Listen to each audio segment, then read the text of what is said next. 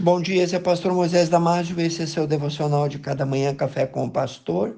Hoje falando sobre o tema Enfrentando o Desequilíbrio Mental.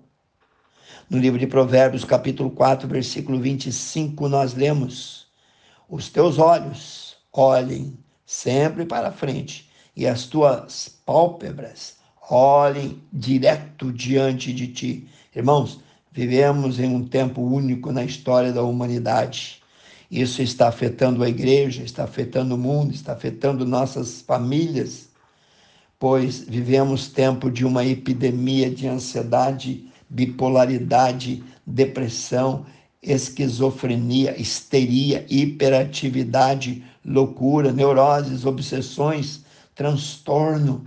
Hoje, mais do que nunca, precisamos de orar. Hoje, mais do que nunca, precisamos da intervenção divina nas nossas vidas. Precisamos do socorro presente que Ele, Deus, prometeu a cada um de nós. Esse tempo veio para ficar um bom tempo. O medo, a incerteza hum, se faz presente em quase tudo. Nós temos medo da guerra, medo do futuro, medo de sair à noite, medo até dos amigos. Ficamos mais frágeis, mais isolados, mais debilitados, mais abatidos. O medo excessivo traz insônia, traz nervosismo, irritabilidade e pior, pode colocar qualquer um fora de órbita, fora de foco, fora da casinha. 1 Pedro 5, 8 e 9 diz: Sede sóbrios, vigiai, porque o diabo, vosso adversário, anda em derredor como um leão bramando, buscando a quem possa tragar ao qual então deveis resistir, firmes na fé. Note que o estado de sobriedade é fundamental para não cair na cilada do adversário. Nesse tempo, nossa vigilância em oração deve ser redobrada, porque ninguém pode vigiar se não estiver sóbrio. Se um animal ouve o rugido do leão, mas o interpreta como sendo o miadinho de um gato, jamais entrará em estado de vigilância.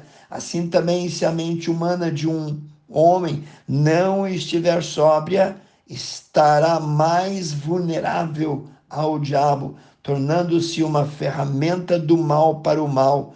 Em casos mais graves, isso poderá evoluir para completo desequilíbrio mental. Cuide-se. Comportamentos inadequados, inexplicáveis que antes não foram notados.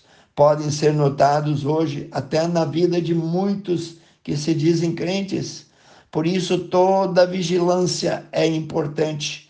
A mudança repentina de personalidade, o desequilíbrio emocional, o pânico, o medo desnecessário, a predisposição para confrontos, a irritabilidade fácil, acusações sem sentido, tudo isso pode significar desordem ou transtorno mental. No livro de Provérbios, capítulo 4, versículo 23, nós lemos sobre tudo que se deve guardar, guarda o teu coração, porque dele, do coração, procedem as fontes da vida. Coração, nesse caso, refere-se ao sentimento. É sabido, é notório que através das escrituras sagradas que o tentador age principalmente na mente humana.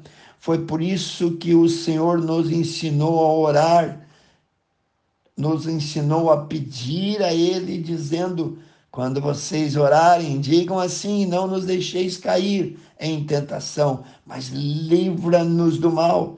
Conhecemos alguns que ficaram tão nervosos, tão acuados, perdidos, desorientados, perturbados, que chegaram à beira da loucura, perturbando a si e aos seus antigos amigos.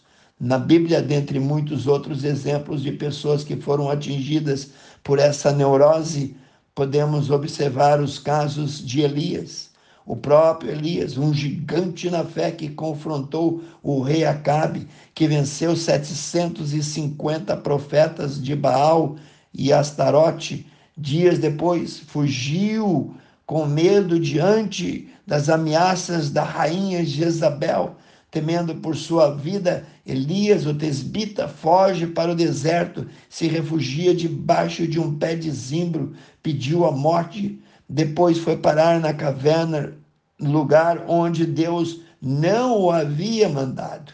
Então ele ouviu a voz de Deus, Elias, que fazes aqui? Há muita gente hoje que precisa ouvir novamente a pergunta, novamente abrir e deixar Deus falar ao seu coração: o que você está fazendo? Deus mandou Elias voltar pelo caminho de volta. Muitas pessoas desatinadas hoje precisam fazer o caminho de volta, pois enveredaram para o cipoal das emoções desequilibradas. O, prof... o apóstolo Pedro teve problemas com o seu desequilíbrio emocional, afundou-se no mar, depois começou a caminhar sobre as águas e quis impedir Jesus de ir à cruz, sendo repreendido por dar lugar ao diabo, cortou a orelha de Malco, o servo do sacerdote, disse que estava pronto para morrer por Jesus, negou depois o mestre, depois que Jesus ressuscitou, Pedro foi restaurado, tendo dado muito trabalho ao Senhor. Como Pedro, há muita gente precipitada hoje em dia, vivem desequilibrada ao sabor das emoções que variam com as circunstâncias. Ninguém quer passar vergonha por ser um desequilibrado ou que falta para começar a trabalhar no teu comportamento. Eu te pergunto, o que falta? Ore para que Deus nunca deixe você cair nessa situação vexatória. Quero orar, precioso Deus, abençoe cada um que ouviu esse devocional. Toque no coração. Livre, Senhor, do desequilíbrio mental, da loucura, Pai Santo, do nervosismo, da angústia. Eu peço e oro em nome de Jesus. Amém. Se você gostou, passe adiante. E eu te vejo no próximo Café com o Pastor.